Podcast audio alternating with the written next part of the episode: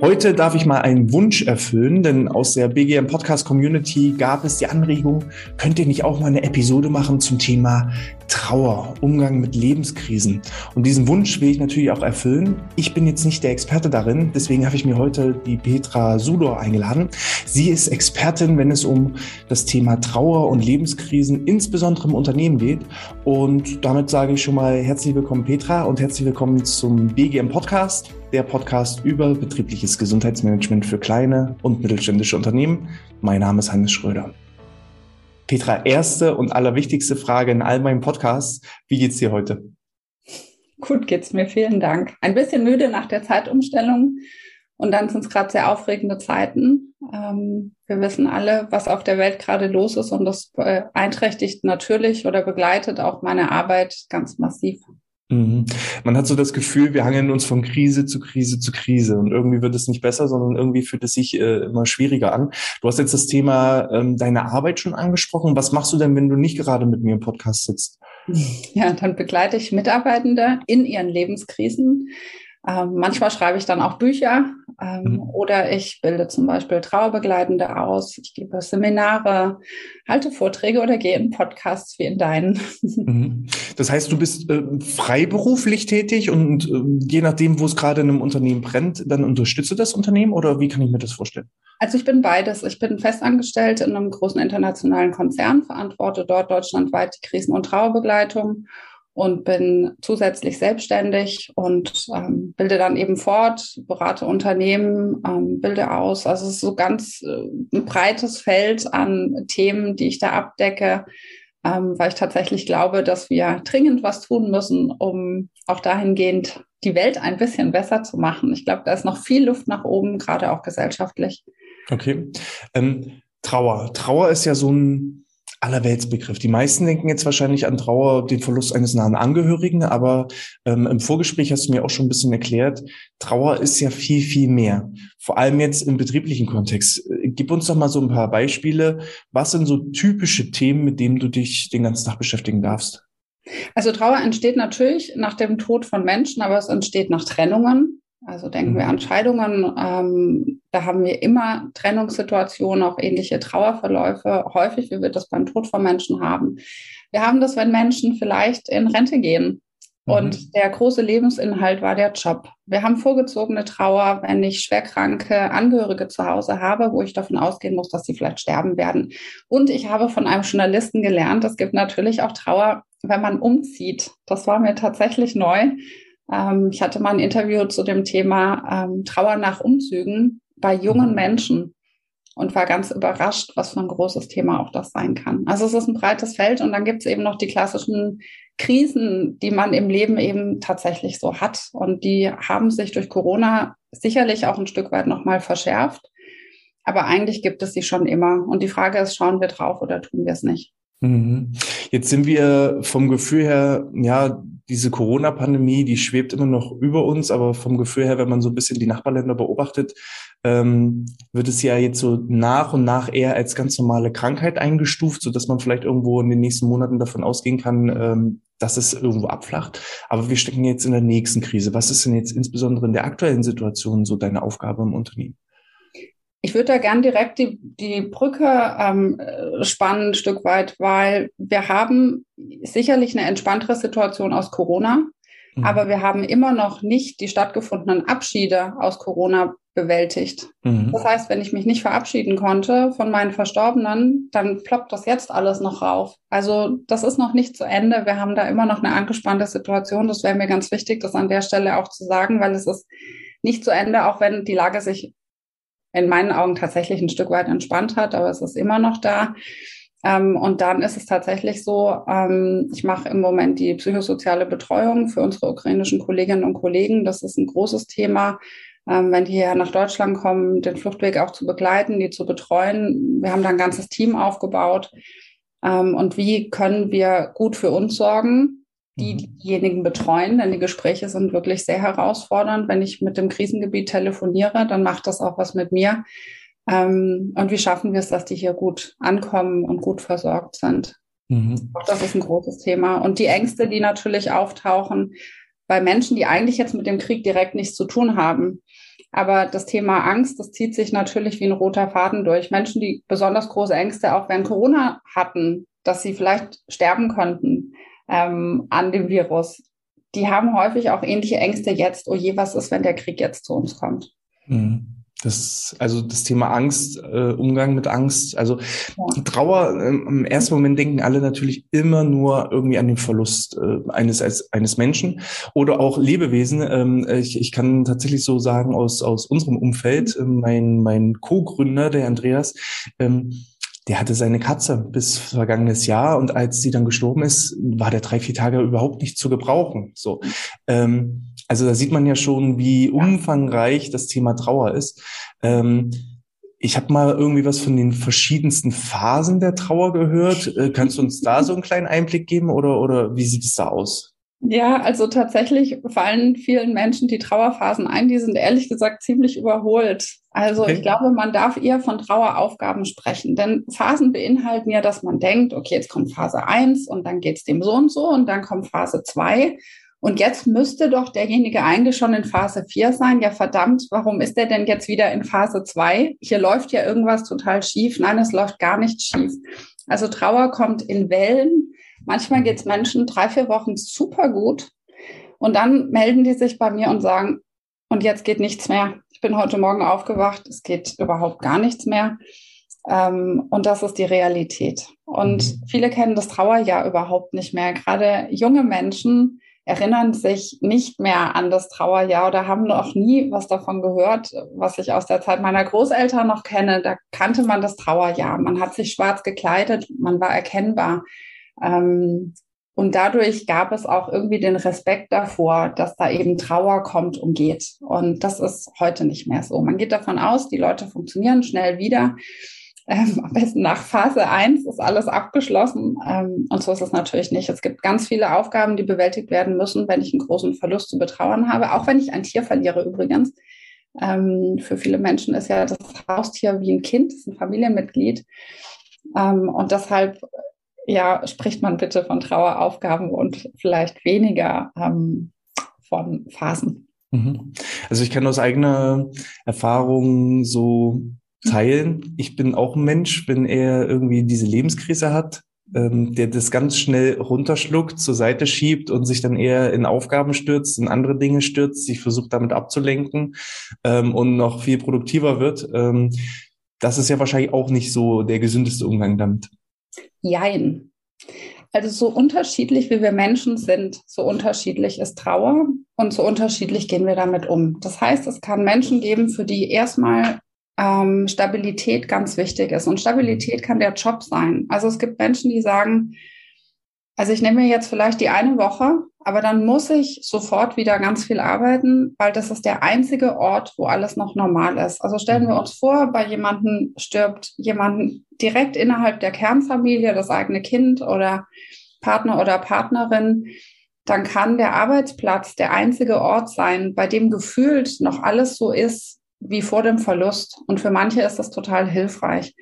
Nichtsdestotrotz gehen bei mir natürlich alle Alarmanlagen an. Wenn jemand vielleicht gerade noch die Beerdigung macht, aber ansonsten sich direkt in die Arbeit stürzt und so tut, als wäre nichts passiert und das eben auch im privaten Umfeld. Mhm. Und dann beobachte ich das und schaue tatsächlich, hm, was passiert hier denn gerade so? Manchmal melden die sich direkt bei mir, ist das, das und das passiert, was muss ich denn jetzt machen, damit das schnell weggeht? Dann muss ich leider enttäuschen und sagen, also mit schnell sind wir hier gar nicht dabei. Das ist häufig so der Typ Projektmanager. Ähm, was ist jetzt der Projektplan hier für die Situation? Checkliste. Erstens zwei. Genau. Oder mir sagte mal ähm, eine Kollegin, die ich sehr lange in der Begleitung hatte, die sagte, ich dachte, ich rufe bei dir an, du sagst mir drei Sachen, dann mache ich das und alles ist super da musste ich dann leider enttäuschen. Also ich kann natürlich schon viele Impulse geben. Ich arbeite mit denen schon sehr intensiv. Also ich sitze nicht da und reiche Taschentücher an, ähm, sondern wir arbeiten richtig. Es gibt immer Hausaufgaben und mhm. Rituale, die wir entwickeln und schauen, wie können wir pendeln zwischen Trauer und Stabilisierung und ich sag mal normalem Leben wieder, weil das braucht das System, um sich auch immer wieder zu erholen Aber es ist tatsächlich, äh, ja, es ist eine spannende Denke. Ne? Man kann das irgendwie wegdrücken, das funktioniert nicht. Also der Weg geht immer nur durch den Schmerz durch. Das ist der heilsamste Trauerweg und verhindert das Risiko, dass es irgendwann wieder aufploppt. Denn ich habe tatsächlich Menschen in der Begleitung, die melden sich zwei, drei Jahre nach dem Todesfall. Mhm. Und da geht plötzlich von heute auf morgen nichts mehr. Die haben sowas wie, ich würde sagen, Burnout-Symptome ähm, häufig ist es so, dass die emotional völlig überflutet sind in ganz vielen Situationen. Und da mal hinzugucken, wo kann denn das herkommen? Was hat denn da noch stattgefunden? Und das ist fast immer ein großer Verlust, der von jetzt auf gleich verdrängt worden ist. Die auch sagen, ich habe mich dann voll in die Arbeit gestürzt, in die Karriere, ich habe die Emotionen nicht ausgehalten, ich habe die Bilder nicht ausgehalten. Und das sind Menschen, die wirklich ähm, eigentlich fast nicht mehr arbeitsfähig dann sind. Und dann mhm. arbeiten wir tatsächlich den kompletten Trauerweg nochmal auf. Wir arbeiten mit den Bildern, die aufgetaucht sind, die nicht weggehen. Die gehen auch nach drei Jahren nicht weg, wenn man sich da nicht drum kümmert. Und versuchen da Frieden ins System zu bekommen. Mhm. Und gerade dieses Thema Trauer, das begleitet uns ja einfach ein Leben lang. Wir denken ja immer, wir sind unsterblich und gerade wenn man dann eben auch so einen Verlust aus dem näheren Umfeld mal äh, ja verarbeiten muss, dann wird einem ja auch selber die eigene Sterblichkeit irgendwo bewusst wieder. Ne? Und das ähm, begleitet halt jeden Menschen, ne, dieses Thema. Und äh, dementsprechend finde ich super, dass, dass du das so aufnimmst. Wie wird man denn, gibt es irgendwie eine Ausbildung zur staatlich anerkannten Trauerbegleiterin oder äh, ist das irgendwie so ein IHK-Zertifikat, was ich dann erwerbe? Ja. Oder, oder wie werde ich denn Trauerbegleiter? Ja. Ja, also man, man lässt sich tatsächlich am besten gut ausbilden und nicht irgendwie an zwei Vormittagen oder übers Wochenende, sondern ähm, es gibt die große Basisqualifikation Traubegleitung vom Bundesverband für Traubegleitung. Das sind so, würde ich sagen, die höchsten Qualitätsstandards die allgemeingültig sind. Also da ist, kann man sich doch ziemlich sicher sein, dass man vernünftig ausgebildete Menschen bekommt oder fortgebildete Menschen bekommt. Nochmal, gerade für diejenigen, die jetzt im Auto ja. irgendwie unterwegs sind. Wie heißt die Institution? Wo, wo ist es irgendwie eine Ausbildungsakademie oder ist es ja, eine genau. Auflistung? Ja, also es gibt, ähm, es gibt in Deutschland den Bundesverband für Traubegleitung. Okay. Und der hat Qualitätsstandards festgelegt und nach denen ähm, können wir Menschen qualifizieren in Traubegleitung. Und das ist eine längere Fortbildung. Mhm. Da gehört ganz viel Selbsterfahrung dazu. Man muss nämlich mit seinen eigenen Trauerthemen auch irgendwie so weit fein sein, dass man die nicht überträgt auf Klienten. Das ist ganz, ganz wichtig, da einen guten Umgang zu haben, gut zu stehen, zu wissen, wie kann ich gut für mich sorgen. Das sind alles so Themen. Und dann eben sich methodisch das drauf zu schaffen, was man dann wirklich braucht, um mit den Menschen gut arbeiten zu können. Ähm, ich merke im Unternehmenskontext bei mir, mir würde allein die Ausbildung Traubegleitung jetzt nicht reichen. Also ich bin auch zertifiziert als Coach. Ich habe eine ähm, Traumaberaterausbildung gemacht und die Kombination, die macht möglich, dass ich diese Arbeit machen kann. Also die Bandbreite, die man da bekommt und Trauer hat eben auch manchmal Trauma im Gepäck. Da ist es schon ganz hilfreich, breit aufgestellt zu sein. Also es braucht schon ziemlich viel Berufserfahrung auch, um tatsächlich diese Menge, die man da bekommt, halten zu können. Also manche denken ja so, ähm, und ich bin das, ich sage das so gerne so oft, weil das Vorurteil ist wirklich, die sitzt da, dann sitzt jemand vor mir, der weint eine Stunde und ich reiche Taschentücher an und sage, alles wird wieder gut. So ist es. Und, und, und so auf die Schulter klopfen. Genau, ja. Und das ist es natürlich nicht, sondern also die ersten Gespräche sind tatsächlich meistens wirklich genau hinzugucken, was braucht das, ähm, was ist jetzt gerade dran, wie können wir erstmal stabilisieren, wie bringen wir die Leute wieder zum Schlafen, wie schaffen die überhaupt den Tag? Und oder wie schaffen die ihre Arbeit, was braucht es dafür ganz konkret. Manchmal braucht es, dass man das Team einbezieht, Vorgesetzte, ähm, die Personalabteilung, dass man Menschen vielleicht auch noch woanders hin empfiehlt. Das heißt, ich habe dann vielleicht die Mutter in der Begleitung, aber die Kinder schicken wir in Trauergruppen vor Ort. Also es gibt mhm. eine große Bandbreite, die es braucht. Und um das alles zu können, braucht es eine vernünftige Fortbildung oder Ausbildung. Das halte ich für ganz, ganz wichtig. Wie, wie lange dauert das? Manche dauern ein Jahr, manche anderthalb Jahre. Es ist ganz unterschiedlich, je nachdem, wie die Module eben aufgebaut sind. Mhm. Aber die und, Inhalte sind festgelegt. Und ausbildungsvergütungsmäßig, äh, was kann man da investieren? Was auch gerade, äh, wir haben ja jetzt auch viel, viele Unternehmer, die vielleicht sagen, das wäre vielleicht auch ein Thema, wo ich jemanden in meinem Unternehmen bräuchte. Äh, den müssen wir aber erstmal auch ausbilden. Was kostet sowas? Also es ist ganz unterschiedlich, je nachdem, ob ein Träger dahinter steht. Manchmal machen das Hospizvereine ähm, oder ähnliche Organisationen. Wenn ein Träger dahinter steht, ja, würde ich sagen, sind wir so bei knapp 3000 Euro 4000, das ist so das, was man ungefähr investieren muss. Damit man mal eine ungefähre Größenordnung genau. hat. Wir, genau. wir sind genau. hier ja genau. nicht mit irgendwem verbandelt oder dergleichen oder machen genau. jetzt hier äh, explizite genau. Werbung oder Promo, genau. aber dass man mal so eine ungefähre Richtgröße genau. hat. Genau. Ähm, weil äh, es gibt Ausbildungen, die kosten 200 Euro und es gibt Ausbildungen, die kosten 100.000 Euro und dann ja. hat man ungefähr erstmal eine Bandbreite. Ja, genau. Und dann sind die gut aufgestellt in, in Traubegleitung nach BVT-Standards. Es gibt aber natürlich auch andere Fortbildungen. Ähm, oder was heißt Fortbildung? Ich nenne es Seminare, es ist dann keine Fortbildung, ähm, wo man hinschicken kann.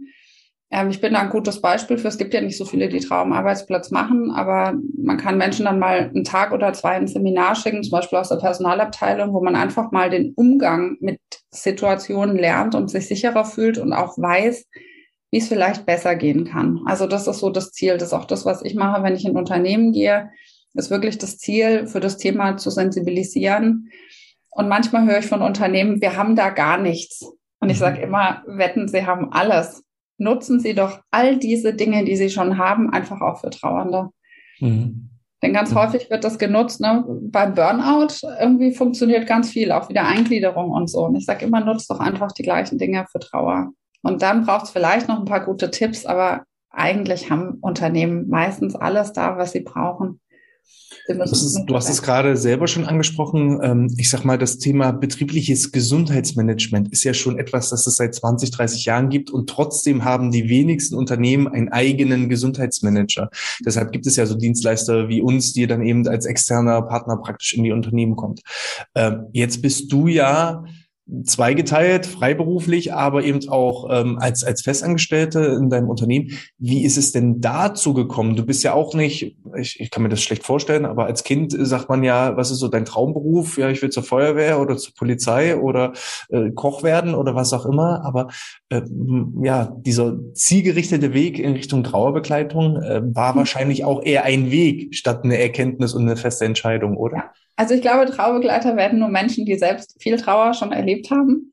Das glaube ich schon auch und ich finde das auch sinnvoll. Also ich führe mal Vorgespräche für meine ähm, Fortbildungsgruppen und ich lasse da keinen rein, der keinen Verlustlebenslauf hat, weil ich werde von fast allen Trauernden gefragt, haben Sie oder hast du das auch schon erlebt?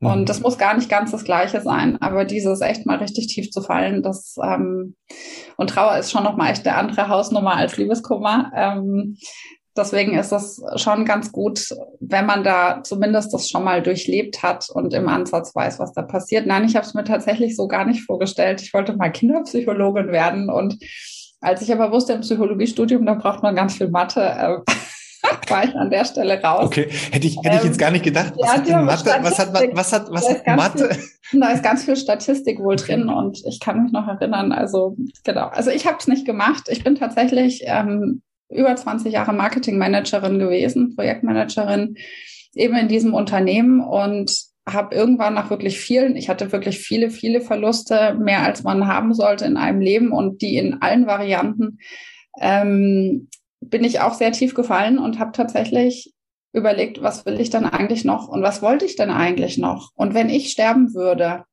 was will ich hier hinterlassen? Und ich wollte mehr hinterlassen als Marketing.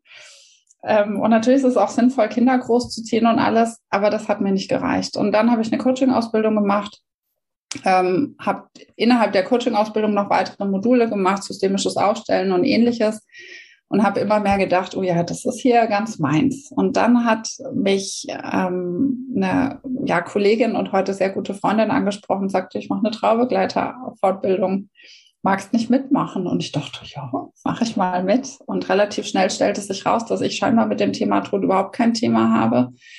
Ähm, das war eine schöne Erkenntnis und mich hat es da einfach hingezogen. Und irgendwann kam ich auch da wieder an meine Grenzen, habe die Trauma ähm, Fortbildung noch besucht. Das war für mich das absolute Highlight. Kann ich also jedem empfehlen, der im Bereich Trauer unterwegs ist, noch was mit Trauma oben drauf zu packen ähm, und habe das wie so ein Ehrenamt bei uns im Konzern gemacht. Ich war dort intern im Coaching-Pool. Wir haben dort ganz viele interne Coaches und ähm, unterstützen da Mitarbeitende, egal in welcher Position sie sind, können die sich da Hilfe holen.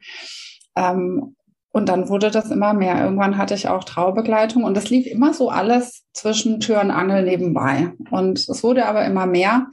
Und nach einer großen Transformation ähm, im Unternehmen wurde ich gefragt, ob ich mir vorstellen könnte, die Krisen- und Traubegleitung zu verantworten. Und ähm, das fiel mir sehr leicht zu sagen, ja, ich möchte das gerne. Und ich glaube, alle waren überrascht über diese Welle an Nachfrage. Also mhm. meine Woche ist komplett voll mit allem, was ähm, Krisen- und Traubegleitung anbetrifft. Das ist wirklich extrem viel. Äh, kannst du, darfst du uns eine Richtgröße ungefähr geben? Wie viele Mitarbeiter habt ihr? Wir sind in Deutschland knapp 11.000. Wow. Also auch schon ein größeres Unternehmen. Ja. Genau. Das heißt, ich betreue auch alle Standorte. Also die können sich mit allen Themen melden. Wir haben zusätzlich eine ERP-Hotline, also Employee Assistance Program. Das haben, glaube ich, die meisten großen Unternehmen inzwischen. Ähm, das ist auch sehr gut, dass wir das haben. Es gibt auch Themen, die kann ich gar nicht bedienen. Da bin ich keine, kein Spezialist für. Ähm, aber für die meisten Themen reicht es tatsächlich aus. Und ähm, es ist natürlich total niedrigschwellig. Und ich kenne das Unternehmen. Für mich ist es ein leichtes zu wissen, wo arbeiten die. Nach über 23 Jahren in diesem Konzern bin ich da zu Hause. Ich weiß natürlich immer, was möglich ist und was nicht. Ich weiß immer, wen ich ansprechen muss, wen ich ins Boot holen muss. Ähm, und das ist, glaube ich, der große Vorteil. Mhm.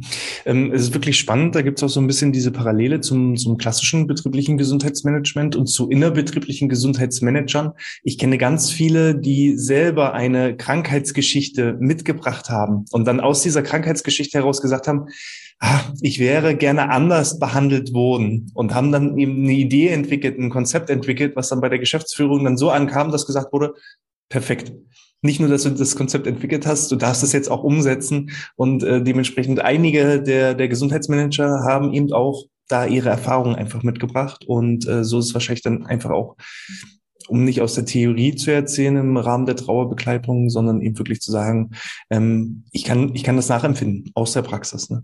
Genau und das ist sicher auch der Motor und ich glaube gerade in solchen Berufen, wo wir ja wirklich permanent mit Krise beschäftigt sind, damit man das auch halten kann, brauche ich irgendeinen Antrieb.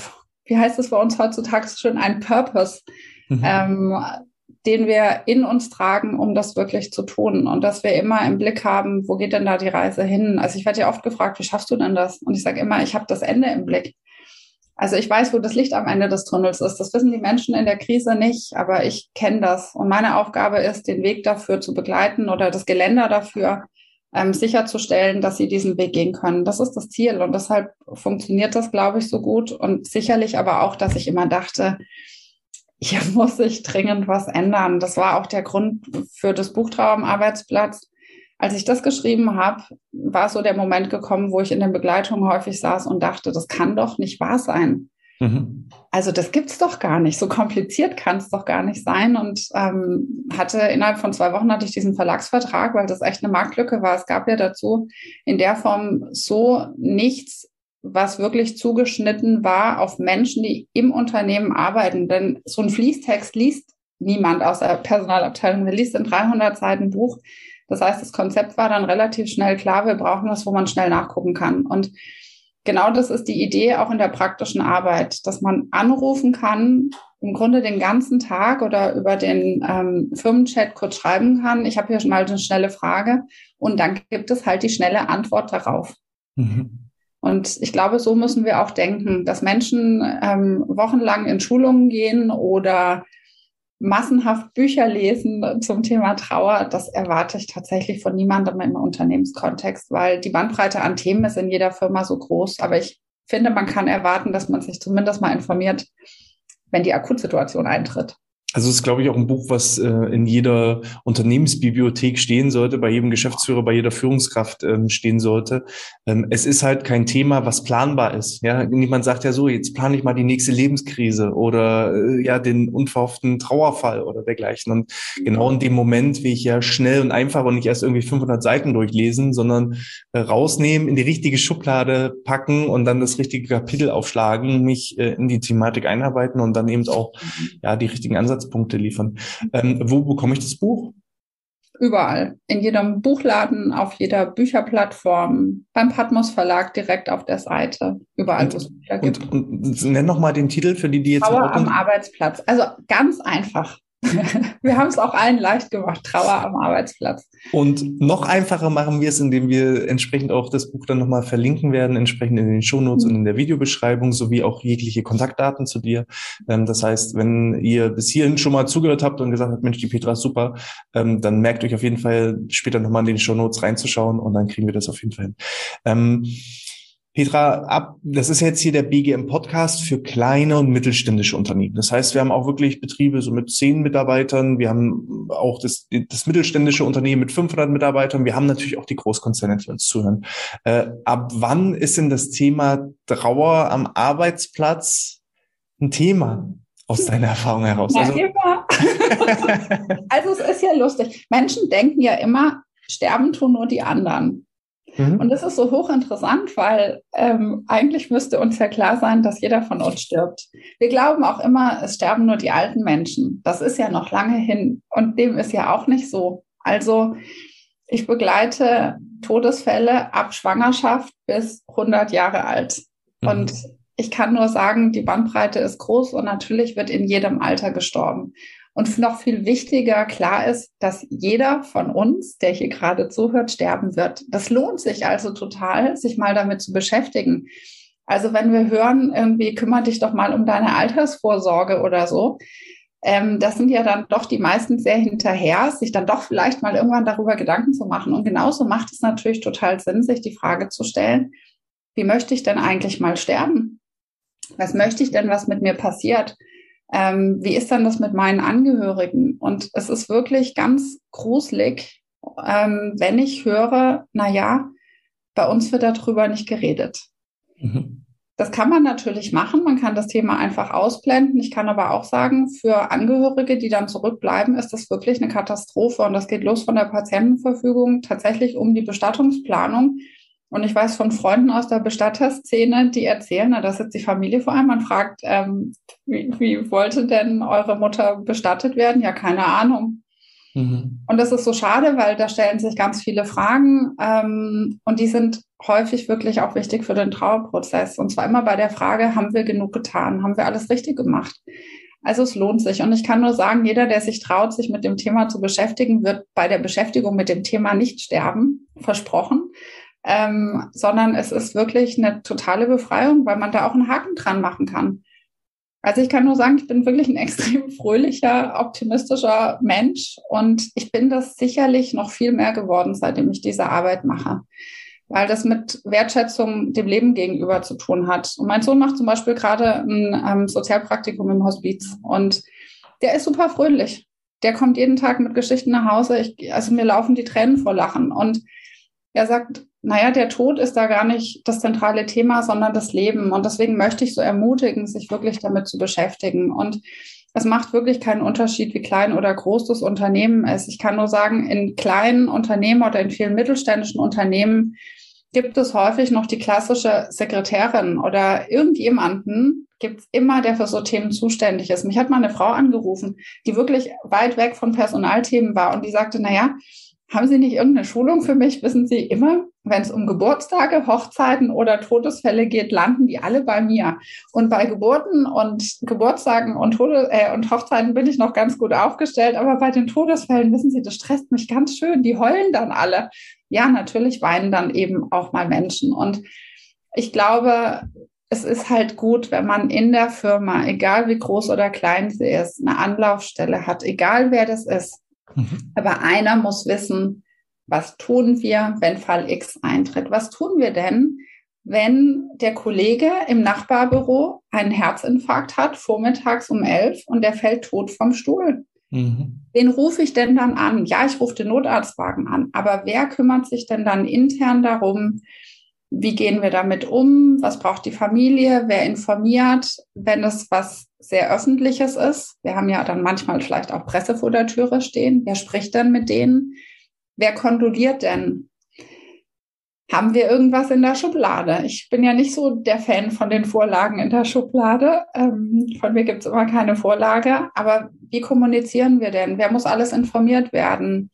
machen wir vielleicht, wenn wir nicht auf die Beerdigung können, weil vielleicht auch Angehörige das nicht möchten. Also ein Tipp hier an der Stelle, bitte immer vorher fragen, ob man als Kolleginnen und Kollegen auf die Beerdigung darf. Ähm, machen wir eine Art Abschiedsfeier im Unternehmen? Wann räumen wir den Arbeitsplatz? Also es braucht irgendjemanden, der den Hut aufsetzt. Manchmal ist es die Geschäftsleitung, in sehr kleinen Unternehmen sind es auch manchmal Geschäfts, ähm, ähm, sind die Geschäftsleiter, Geschäftsleiterinnen, aber auch die sind häufig total überfordert und das muss nicht die Führungskraft sein. Es kann einfach jemand sein, der mit dem Thema kann, mhm. das vielleicht auch selbst schon erlebt hat und die Empathie besitzt, da die richtigen Entscheidungen zu treffen. Also ich kann das absolut nachvollziehen. Ähm, ich sag mal, wir müssen ja hier so ein bisschen unterscheiden zwischen oder ich weiß nicht, ob man da unterscheiden muss. Du hattest so ein bisschen von dieser gute von dieser guten Seele gesprochen, die irgendwie jedes Unternehmen hat. So diejenige, die sich um alles kümmert, um eben die schönen Sachen und auch mal die, die nicht so schönen Sachen. Ähm, da hätte ich sofort auch eine Person bei uns im Kopf. Ähm, andererseits, wenn es sich jetzt um genau so ein Beispiel handelt, dass jemand umfällt und einfach nicht mehr da ist von jetzt auf gleich, ähm, würde ich es als meine Aufgabe als Geschäftsführer sehen, da eben auch da den Hut aufzusetzen und nicht an jemanden zu delegieren, sondern eben selber da die Verantwortung zu übernehmen. Und vom Gefühl her muss man dann irgendwo so ein Stück weit differenzieren. Ne? Also einerseits die allgemeine Trauer in dem Sinne, Ah, es ist schwer zu greifen. Es ist echt, echt ja, schwierig. Da, da, merkt man mal, also wenn man da sich mal so richtig komplex. reinversetzt, es ist ja. komplex. Es ist ja, und, und da, da, hilft auch, glaube ich, keine Blaupause. Einfach so den Krisenplan, den man dann in der Schublade hat, ähm, das ist, glaube ich, von Situation zu Situation extrem, extrem komplex. Ja, aber der Krisenplan ist tatsächlich total sinnvoll. Also und das hängt tatsächlich mit der Unternehmensgröße zusammen. Wenn ich ein Unternehmen mit zehn Personen habe, dann habe ich vermutlich keine Riesenpersonalabteilung und einen, der dafür betriebliches Gesundheitsmanagement zuständig ist. Da ist es vermutlich der Chef und dann vielleicht noch die gute Seele, sage ich mal, wer auch immer das sein mag.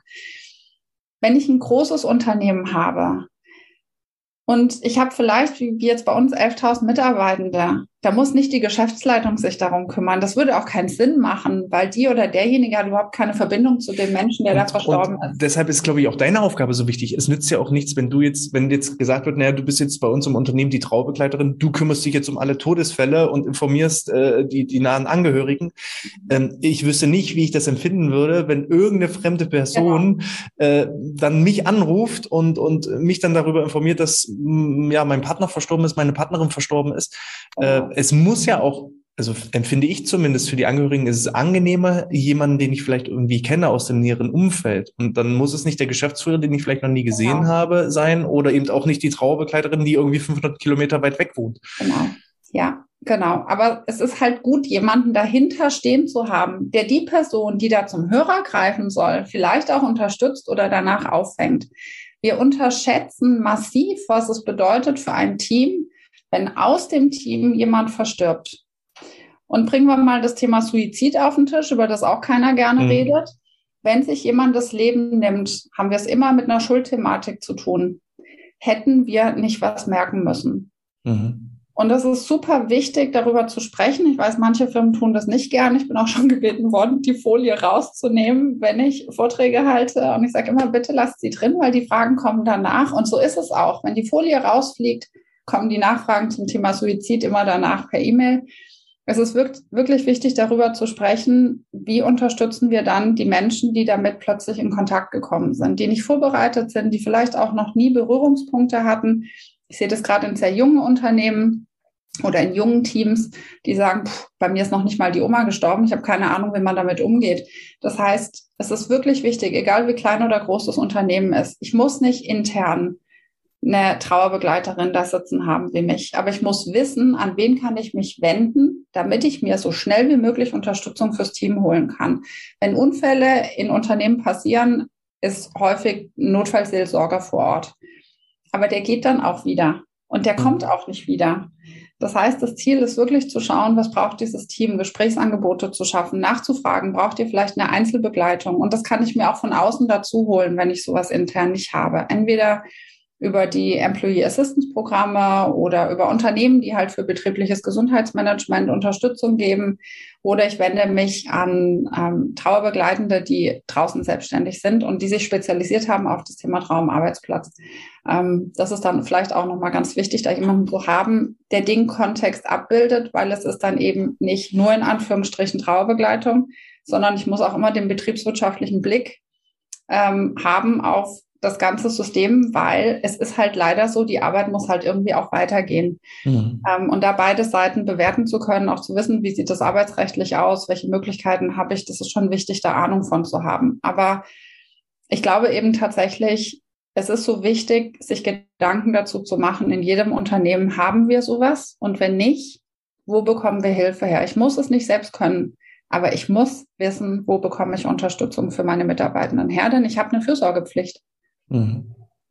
Und du hattest es jetzt so ein bisschen auch angesprochen, betriebswirtschaftlich macht es ja, bist du ja auch so ein bisschen eine Verfechterin und sagst, es macht viel mehr Sinn, sich mit dem Thema jetzt zu beschäftigen und vielleicht eben in die Ausbildung von Mitarbeitern zu investieren und mehr Trauerbegleiter im Unternehmen ähm, ja, auszubilden in dem Sinne. Ähm, kannst du uns da mal einen Einblick geben? Also betriebswirtschaftlich rechnet sich sowas? Das ist eine makabere Frage, aber äh, es ist. Also ich glaube natürlich, dass es sich rechnet, äh, sonst würde ich das nicht machen. Und also, äh, schönes Beispiel ist, es gibt Menschen, die haben eine Verlustsituation und weil sie zum Beispiel der Meinung sind, also von null wieder auf 100 zurück, das schaffe ich nicht. Also gehen die von einer Arbeitsunfähigkeitsbescheinigung in die nächste. Ich sage bloß nicht Krankschreibung, denn Trauernde sind nicht krank. Ähm, und auf diesem schönen Papier steht ja auch drauf Arbeitsunfähigkeitsbescheinigung, nicht Krankschreibung, ähm, wie wir das umgangssprachlich so schön nennen. Das heißt, die trauen sich nicht komplett zurück. Und viele können sich auch alleine nicht stabilisieren. Die fallen einfach aus dem Leben und je nachdem auch, wie das soziale Umfeld ist, ist es total schwierig, wieder aufzustehen. Und wenn ich es tatsächlich schaffe, die mit meiner Arbeit zu stabilisieren, ich gebe denen Unterstützung, ähm, dann stehen die schneller wieder gut und wir können schauen, welche Strukturen braucht es gerade. Und das heißt nicht, dass die aufhören sollen zu trauern. Das ist mir wirklich wichtig zu sagen. Wir finden dann Rituale, wie man jeden Tag trauern kann, aber trotzdem seine Arbeit schaffen kann. Also wie schaffe ich es, die so wieder einzugliedern und die dabei aber auch zu begleiten? Also auch die Wiedereingliederung, die begleite ich ganz eng. Das heißt, wenn die vielleicht mit drei Stunden am Tag, vier Stunden am Tag zurückkommen, dann haben die mindestens einmal die Woche auch einen Termin bei mir und wir schauen, wie geht's gerade und was geht nicht so gut, sodass wir sofort reinspringen können in die Situation und die nicht nach einer Woche sagen, Puh, ist mir alles zu viel. Ähm, ich gehe sofort wieder zurück und ähm, hole mir wieder die Arbeitsunfähigkeitsbescheinigung. Das wollen wir nicht. Das heißt, es macht tatsächlich betriebswirtschaftlich Sinn. Menschen, die einen guten, heilsamen Trauerverlauf hatten, laufen danach gesund und stabil in der Regel wieder durchs Leben. Menschen, die das nicht haben, die irgendwie versuchen müssen zu überleben in der Kombination von Verlust und Arbeit, haben ganz häufig weitere Folgeerscheinungen. Und das kann alles sein, von Depressionen, Herzinfarkt. Ähm, ich habe Menschen, die haben überall plötzlich Neurodermitis und wissen gar nicht, wo es herkommt. Ganz viele haben massive Migräneanfälle ähm, Magen-Darm-Schwierigkeiten. Also die, die Liste ist endlos, was man bekommen kann, wenn die Psyche das ständig ähm, unterdrücken muss. Das ist, eine Kollegin erzählt das immer so schön. Das ist wie wenn ich einen Wassereimer habe und einen kleinen Tennisball und ich kann den die ganze Zeit runterdrücken. Aber sobald ich die Hand nur ein bisschen wegnehme, ploppt der an der Seite wieder hoch. Und so funktioniert Trauer auch. Und deswegen ist es so gut, sich frühzeitig gut darum zu kümmern. Und die Rückmeldung von fast allen, die ich in den Begleitungen habe, ist, ohne dich hätte ich es nicht geschafft, wieder arbeiten zu gehen. Und es geht nicht darum, dass wir sagen, na, der, derjenige oder diejenige muss jetzt schnell wieder arbeiten, damit es für uns betriebswirtschaftlich interessant ist, sondern es geht darum zu schauen, was braucht die eine Seite und was braucht die andere. Und es ist betriebswirtschaftlich auch dahingehend interessant, gehen wir davon aus, im Team verstirbt jemand und das ganze Team trauert und ist eigentlich nicht gut arbeitsfähig, dann kann ich eben tatsächlich auch sagen, ich gebe dir eine gute Begleitung an die Hand, so dass Arbeiten geht und Trauern eben auch geht. Wir müssen nicht immer nach dem Ausschlussprinzip gehen. Ne? Es geht nur das eine oder nur das andere. Manchmal geht beides. Und was mir auch noch wichtig ist zu sagen, viele Trauernde haben massive existenzielle Probleme. Ähm, das ist auch so ein Tabu, über das häufig nicht gesprochen wird. Da steht ganz schön viel an Kosten an. Wenn aus zwei Verdienern einer wird und ich habe einen riesen Hauskredit vielleicht, ich muss meine Kinder versorgen oder ich habe vorher Teilzeit gearbeitet und muss plötzlich Vollzeit arbeiten, weiß aber nicht, wohin mit den Kindern. Und die Rechnungen stapeln sich. Dann kann es manchmal ganz schön eng werden. Das heißt, für die Menschen ist es überhaupt nicht interessant, langfristig aus der Arbeit raus zu sein für die ist auch wieder Eingliederung eine große Herausforderung. Auch dort gibt es ja dann in der Regel nicht das volle Gehalt. Also auch da an die Unternehmen appelliere ich immer wieder, mal zu gucken, ob es nicht irgendeinen Topf gibt, wo man vielleicht aufstocken kann. Viele Firmen machen das tatsächlich, da wird nicht so viel drüber gesprochen. Das findet man dann häufig auch nicht auf irgendeiner Intranet-Seite. Aber in den Gesprächen wird es häufig klar, dass es doch Möglichkeiten gibt zu unterstützen. Und eben nicht nur, wenn jemand stirbt, sondern ich hatte das jetzt ähm, bei einer Mutter, alleinerziehende Mutter, schwerkrankes Kind, ähm, die konnte zwei Monate nicht arbeiten und dann kann man vielleicht auch mal sagen, das ist in Ordnung und wir bezahlen das Gehalt trotzdem weiter. Die läuft nicht in Minusstunden rein. Ähm, wir nehmen solche Menschen vielleicht mal auch aus dem Bewertungssystem raus, um den Druck rauszunehmen. Also all diese Dinge. Und dafür braucht es Kommunikation. Das ist mir an der Stelle noch ganz wichtig zu sagen. Redet miteinander. Wer redet, den, wie heißt es, den Sprechenden kann geholfen werden. Und das ja. ist tatsächlich so, sich an einen Tisch zu setzen, wenn sowas passiert, zu fragen, ähm, wie können wir hier jetzt eine gute Lösung für Sie finden? Wie können wir eine Lösung für dich finden? Ähm, wie können wir eine gute Lösung fürs Team finden? Wer kann die Arbeit übernehmen jetzt? Ähm, um da einfach Druck rauszunehmen für alle mhm. Beteiligten. Mhm. Ähm, ich würde es gerne nochmal so ein bisschen praktisch machen. Angenommen, es gibt jetzt einen Trauerfall im Unternehmen. Gibt es eben, kannst du uns irgendwie so praktische Tipps geben, Dinge, die ich tun sollte, die ich tun kann, aber auch andersrum Dinge, die ich vielleicht vermeiden sollte. Ne? Also ich möchte jetzt nicht To-Do-Liste und Not-To-Do-Liste nennen, aber so grundsätzlich so ein paar Regeln oder Rahmenlinien. Natürlich ist es ein sehr, sehr breites Feld und individuell zu betrachten. Deshalb gibt es ja auch so Personen wie dich. Mhm. Ähm, aber damit ich vielleicht nicht ins Fettnäpfchen trete. Mhm. Ja, genau. Die Fettnäpfchen sind so schön. Die Floskeln sind das eigentlich, sind die Fettnäpfchen. Wir wollen die Trauer immer schnell wegmachen oder klein machen und dafür verwenden wir ganz blöde Floskeln. Wird schon wieder, die Zeit heilt alle Wunden, Kopf hoch, nimm dir am Wochenende mal eine Auszeit, dann wird das schon. Oder wenn Kinder versterben, hören Eltern ganz häufig, na zum Glück hast du ja noch zwei, oh. als würde das irgendwas ändern. Oder ähm, beim Verlust eines Kindes in der Schwangerschaft, na du bist ja noch jung, kannst ja sicher noch welche kriegen. Also alles nicht hilfreich. Also weg mit den Floskeln ähm, anstatt Floskeln aber bitte auch nicht in Sprachlosigkeit zu versinken, ist auch ganz wichtig. Also eine der häufigsten Fragen ist, was soll ich denn jetzt sagen? Oder was soll ich denn in diese Kondolenzkarte reinschreiben? Mir fällt nichts ein. Da sage ich, ja, genau, dann schreiben Sie das jetzt rein. Mir fehlen die Worte. Niemand versteht das besser als Menschen, die gerade einen Verlust hatten, denn die stehen vor dem Scherbenhaufen ihres Lebens und denen fehlen nämlich auch die Worte. Die können überhaupt nicht erklären, was mit ihnen gerade passiert. Das heißt, die gehen gut in Resonanz damit, wenn wir sagen, ich weiß nicht, was ich sagen soll. Und manchmal reicht auch schon einfach ein kleiner Zettel. Ich würde dir so gerne helfen. Sag mir gerne, wie es für dich gut gehen kann. Und was auch gar nicht geht, ich fange mal mit den Dingen an, die nicht so gut sind, ist, ähm, melde dich, wenn du was brauchst. Der Schlager unter den Floskeln. Melde dich, wenn du was brauchst. Trauernde melden sich nicht. Die wissen erstens gar nicht, was sie brauchen und die wollen sich auch niemandem zumuten. Mhm. Also ganz ungünstig. Das heißt, es ist wichtig, langfristig zu denken, nicht nur die ersten 14 Tage, sondern langfristig zu denken. Zu fragen, wie geht's dir denn heute? Gibt es was, was ich heute für dich tun kann? Hast du besonders viel auf dem Schreibtisch? Ähm, wollen wir nachher zusammen Mittagessen gehen? Ich höre ganz häufig, dass Trauernden aus dem Weg gegangen wird. Ähm, Sie kennen bestimmt alle Sheryl Sandberg ähm, und diese Wahnsinnsunternehmerin hat ein Buch geschrieben und darin beschreibt sie, wie nach dem Tod ihres Mannes alle den, den Flur wechseln nur um ihr nicht begegnen zu müssen. Und das isoliert Trauernde unglaublich. Die fühlen sich eh schon schrecklich alleine.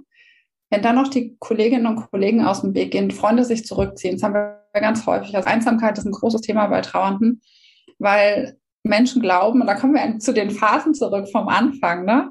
Jetzt muss es doch mal wieder gut sein. Also jetzt muss man doch wirklich vorwärts schauen. Nein, muss man nicht. Und wenn wir an dieses Trauerjahr denken, es ist tatsächlich so, im ersten Jahr muss alles neu gelernt werden, alles neu erlebt werden, ohne diese Person, die nicht mehr da ist. Das heißt, es lohnt sich vielleicht auch nach einem halben Jahr oder nach einem Jahr nochmal nachzufragen, wie geht's dir denn im Moment? Mhm. Gesprächsangebote zu machen, zu schauen, wie gut steht denn jemand, ein bisschen achtsamer vielleicht zu sein als sonst. ähm, halte ich für ganz, ganz wichtig, vor allen Dingen auch im Kontext von Homeoffice. Viele Firmen sind im Homeoffice oder haben jetzt verstärkt Homeoffice. Wir kriegen vieles nicht mehr mit. Wenn Menschen über lange Zeiträume die Kamera nicht mehr anschalten, dann würde ich schon auch mal sagen, wollen wir uns nicht mal auf einen Kaffee im Büro treffen, um mal zu gucken, in welchem Zustand sind die eigentlich. Und manchmal haben wir da wirklich traurige Überraschungen. Es lohnt sich wirklich nachzufragen. Ähm, dann tatsächlich, ähm, wenn wir auf die Dus noch weiter eingehen, sich vor der Rückkehr zusammenzusetzen, zu fragen, wie möchtest du, dass wir mit dir umgehen? Nachzufragen, möchtest du angesprochen werden oder nicht, halte ich für super wichtig. Ähm, ich bin auch ein großer Fan von Kondolenzbüchern aus dem Team und nicht diesen einzelnen Karten. Denn was passiert bei den einzelnen Karten? Die Menschen kommen zur Arbeit und jeden Tag ist im Postfach eine neue Karte. Das heißt, die Idee, dass man am Arbeitsplatz mal für ein paar Stunden Normalität erlebt, ähm, die ist nicht gegeben, weil ich gehe zu meinem Postfach, schwupps ist die nächste Trauerkarte da. Und das geht bei manchen wirklich über Wochen, die sagen, ich traue mich gar nicht mehr an mein Postfach zu gehen, weil ständig liegt da irgendwas Neues drin und ich kann das dann nicht lesen. Also wirklich auch zu gucken, wie kann man da ein bisschen vorausschauen, denken und wirklich zu fragen, was braucht es jetzt gerade? Braucht es weniger Projekte vielleicht? Ähm, braucht es finanzielle Unterstützung? Und das bedeutet, dass man mit den Leuten reden muss. Und ja, das bedeutet, du hattest es vorhin gesagt, Hannes, ne? Also da bin ich mit meiner eigenen Sterblichkeit konfrontiert. Ja, ist leider blöd. Aber wenn ich in der Rolle von Vorgesetzten bin, dann ist das halt nun mal meine Aufgabe.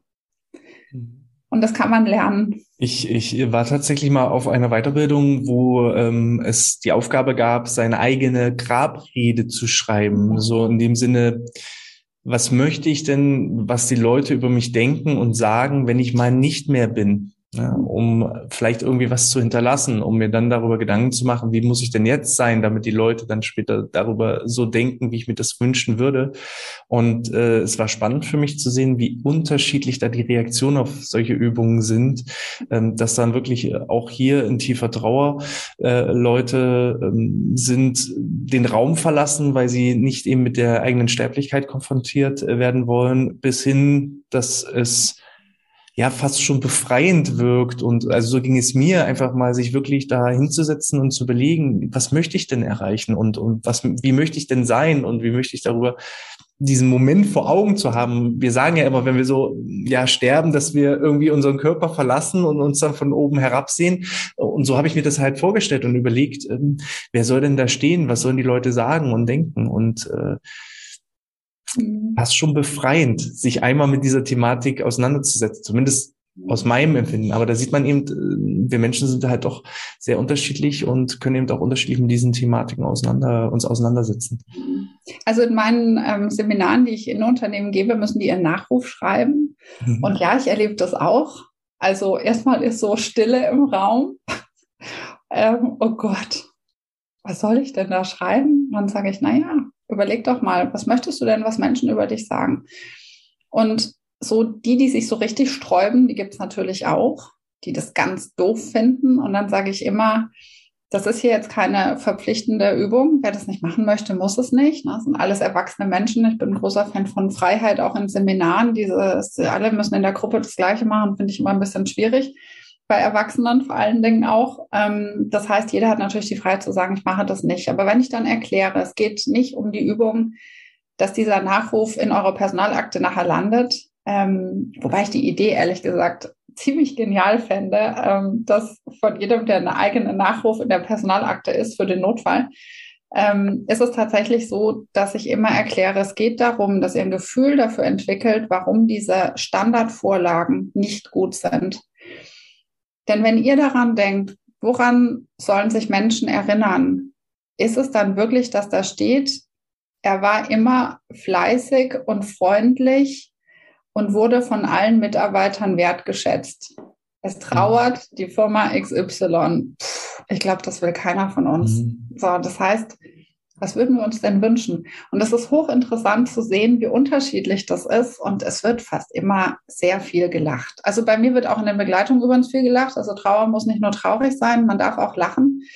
Ähm, und so ist es in den Seminaren auch. das darf auch mal richtig schräg sein. Und deswegen ermuntere ich immer, sich mit dem Thema zu beschäftigen. Man kann das auch auf sehr humorvolle Art und Weise tun. Ähm, und das sage ich auch immer bei den Abschiedsfeiern, die, oder ich nenne das zum Beispiel Lebensfeier. Bei mir heißt das nicht Trauerfeier, sondern Lebensfeier, denn wir feiern doch nicht, dass jemand tot ist. Mhm. Wir feiern, dass jemand gelebt hat. In den meisten Fällen nicht.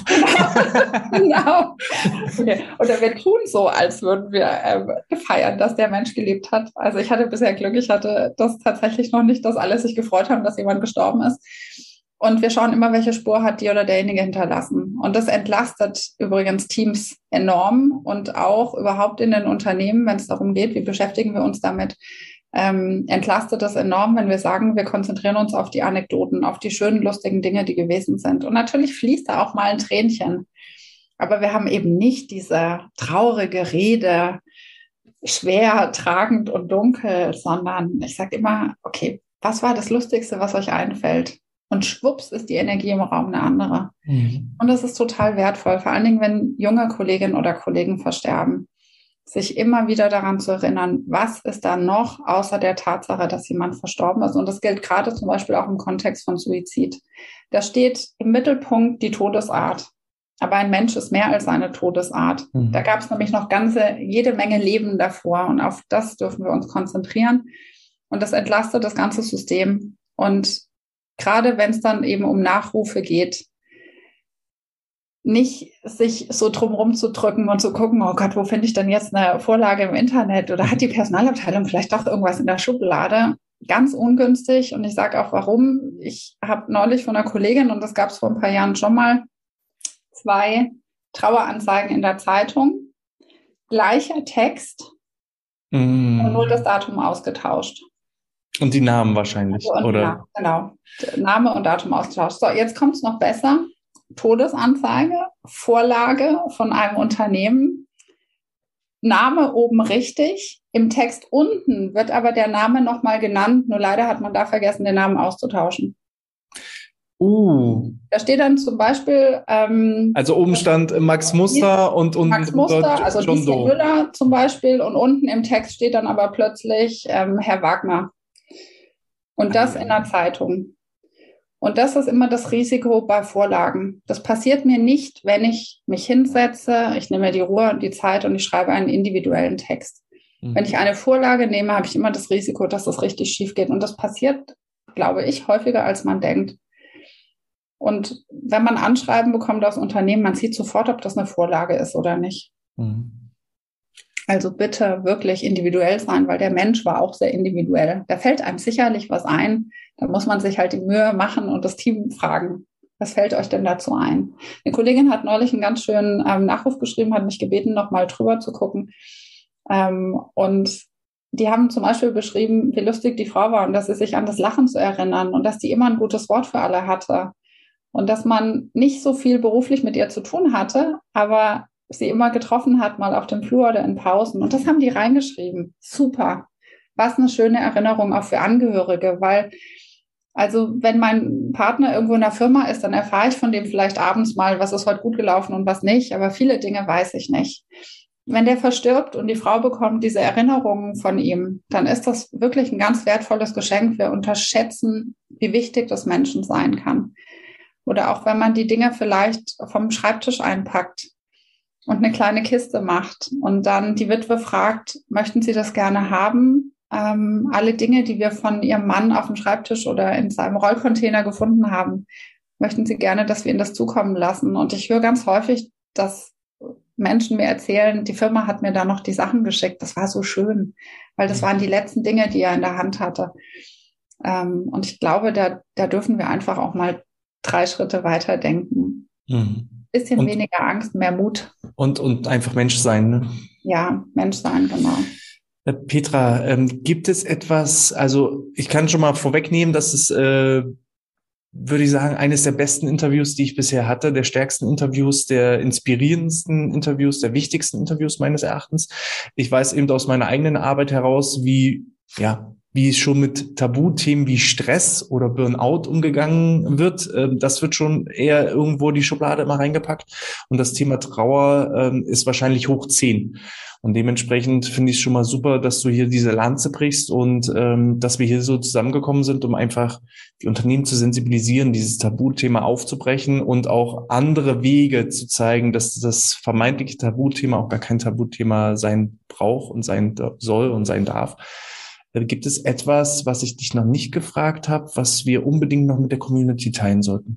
Ja, also beim Thema Tabu würde ich auf mein großes Herzensthema Sternenkinder nochmal kommen. Das ist mir wahnsinnig wichtig, ähm, weil diese Kinder, die noch niemand gesehen hat, sind häufig nicht wahrgenommen, sage ich mal. Und damit sind die Eltern, die auch Eltern sind, wenn das Kind in der Schwangerschaft verstirbt, sind das Eltern, ähm, dass die auch eine andere Wahrnehmung im Unternehmenskontext bekommen. Das ist mir super wichtig, weil was passiert denn? Frauen melden im Unternehmen, ich bin schwanger dann geht dieser ganze Prozess los. Ne? Man beginnt Mutterschutz. Wie sieht es mit der Elternzeit aus? Ähm, Elternzeitvertretung und so weiter. Dieser Prozess rollt an.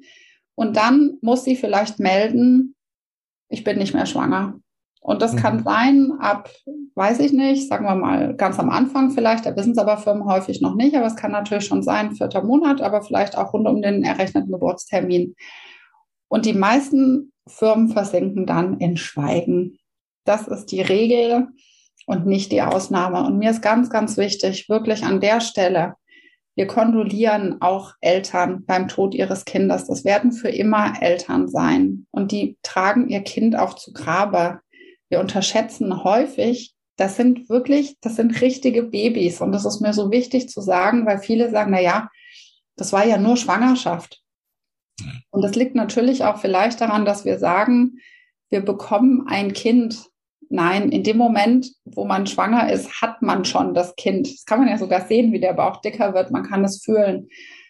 Und deshalb braucht es da einen guten Umgang für. Und da wünsche ich mir, und das mal an alle Personaler, die zuhören, ähm, bitte immer daran zu denken, auch da Unterstützung anzubieten, auch da richtig zu kondolieren, auch da zu fragen, braucht es Unterstützung? So eine Beerdigung kann wirklich teuer sein. Vielleicht gibt es da auch irgendeinen Topf, den man an Unterstützung geben kann zu verweisen an Sternenkinderorganisationen, also auch da Hilfestellung zu geben und nicht nur bei Menschen, die man gesehen hat, sondern auch bei den Kleinsten, die man nicht gesehen hat. Ähm, und auch hier ist wahrscheinlich gesagt, ähm, die meisten denken dann häufig nur an die Frau, aber auch der Mann hat ja dann das Kind verloren. Ich glaube, das ist auch nochmal so ein ganz, ganz wichtiges ja. Thema, äh, wenn du sagst, die meisten Unternehmen schweigen oder wenn sie was sagen, dann kommen bloß wieder irgendwelche Floskeln, mhm. ähm, dass auch das sowohl den Mann als, als Vater betrifft, als auch äh, ja. die Mutter. Ja, genau. Frauen sind dann tatsächlich häufiger, ähm, ja, ich sage es bewusst krankgeschrieben, ähm, aber die Männer nicht. Die kommen häufig ganz schnell zurück und Männer bekommen leider auch häufig ganz blöde Kommentare. Ähm, so nach dem Motto, wieso brauchst du jetzt so lange frei? Ja, hallo, das Kind ist gestorben. Oder so Sprüche, man will dann cool sein. Männer haben, kriegen häufiger die coolen Sprüche. Und geht's wieder? Und ein Vater sagte mal zu mir, ähm, er sagt dann immer, nein, mein Kind ist nämlich immer noch tot. Es geht nicht wieder. So, aber die Realität ist schon auch, dass ähm, den Frauen mehr Raum gegeben wird als den Männern. Und Männer fallen häufig so ein bisschen hinten runter. Und ich hatte das auch in meinem Buch geschrieben. Da hat ein Vater gesagt, alle fragen immer nach meiner Frau.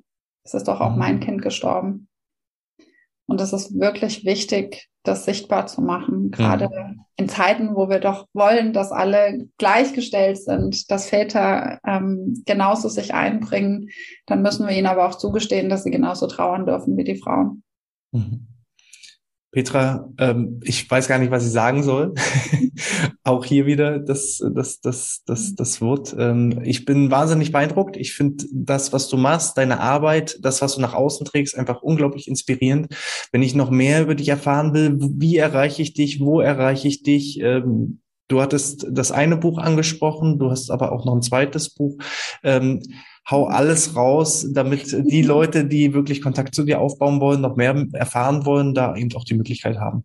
Hm, also ich lerne gerade, wenn man mich googelt, findet man ganz viel. Unter Petra Sutor kann man ganz viel finden, von Interviews über Artikel, ähm, alles, was es da so gibt und eben auch die Bücher Trauer am Arbeitsplatz und das zweite Buch Trauern um ein Sternenkind. Ist ein Begleitbuch für Familien ähm, und alle Betroffenen, die damit zu tun haben. Das kann man also auch sehr gut Sternenkind, Eltern geben, damit sie sich besser stabilisieren können, mehr Unterstützung haben und vor allen Dingen über ihre Rechte auch Bescheid wissen. Ich glaube, Wissen ist Macht. Ich glaube, wenn ich viel weiß, dann geht es mir besser. Es gibt eine Website von mir, die verlinken wir vermutlich ähm, unter sutor-traubegleitung.de findet man mich und das, was ich tue. Ähm, und ich wünsche mir einfach mehr Offenheit. Es tut nicht weh und ich glaube, an uns beiden kann man das sehen. Wir sitzen hier am Ende nicht Tränen überströmt, ähm, sondern das ist wirklich ein Thema, das man auch mit Leichtigkeit angehen darf. Und ähm, ich glaube, dafür, damit können wir ganz viel bewegen. Es ist nicht gruselig. Beschäftigt euch mit dem Tod. Es kann auch sehr lustig sein. Wir werden wie immer alles auch entsprechend im Blogbeitrag, sowohl in den Show Notes als auch in den Videobeschreibungen verlinken, dass wirklich auch jeder zu dir findet, der wirklich dich auch finden möchte. Petra, ich kann an dieser Stelle nur noch mal tausend Dank sagen, dass du dir die Zeit genommen hast. Ähm, ich weiß, dein Kalender ist sehr eng getaktet und umso schöner ist es, dass, so, dass wir da beide die gemeinsame Zeit gefunden haben. Ähm, an alle Zuschauer, falls euch das gefallen hat, gebt gerne einen Daumen nach oben, hinterlasst gerne eine Podcast-Bewertung. Falls ihr auch andere Themen habt, die euch wünscht, auch hier äh, gerne die Infos mit reingeben. Dann können wir uns entsprechend auf die Suche nach den Experten geben. So haben wir ja auch zueinander gefunden, Petra. Und äh, ich möchte es nicht bereuen, dass das so passiert ist. Ähm, wenn euch das gefallen hat, ihr kennt die ganzen Ansagen, die dann zu machen sind. Ich verabschiede mich schon mal an dieser Stelle und Petra überlasse dir das letzte Wort. Ja, also ich glaube, ich habe schon gesagt, beschäftigt euch mit dem Tod. Es tut nicht weh. Und wenn es euch schwer fällt, holt euch Leute ins Boot, die das beruflich machen. Es gibt ganz viele von uns. Ich weiß, Traubegleitung ist gesellschaftlich immer noch nicht so bekannt oder man denkt, es ist nur für alte Menschen. Nein, es ist für jeden. Es gibt in jeder Stadt tolle Organisationen. Ähm, genau, holt euch Hilfe. Niemand muss das alleine schaffen.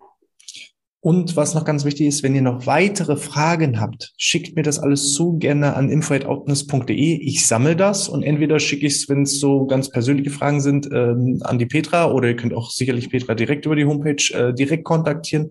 Oder ich frage jetzt einfach mal Petra, wenn wir genug Fragen zusammen haben, könnte man auch nochmal eine zweite Podcast-Episode machen? Ja, gerne. Klar. Sehr gut. Genau. Sehr schön. Dementsprechend vielleicht bis zum nächsten Mal. Ich sag schon mal, ähm, bleibt gesund und sportfrei. Bis dahin.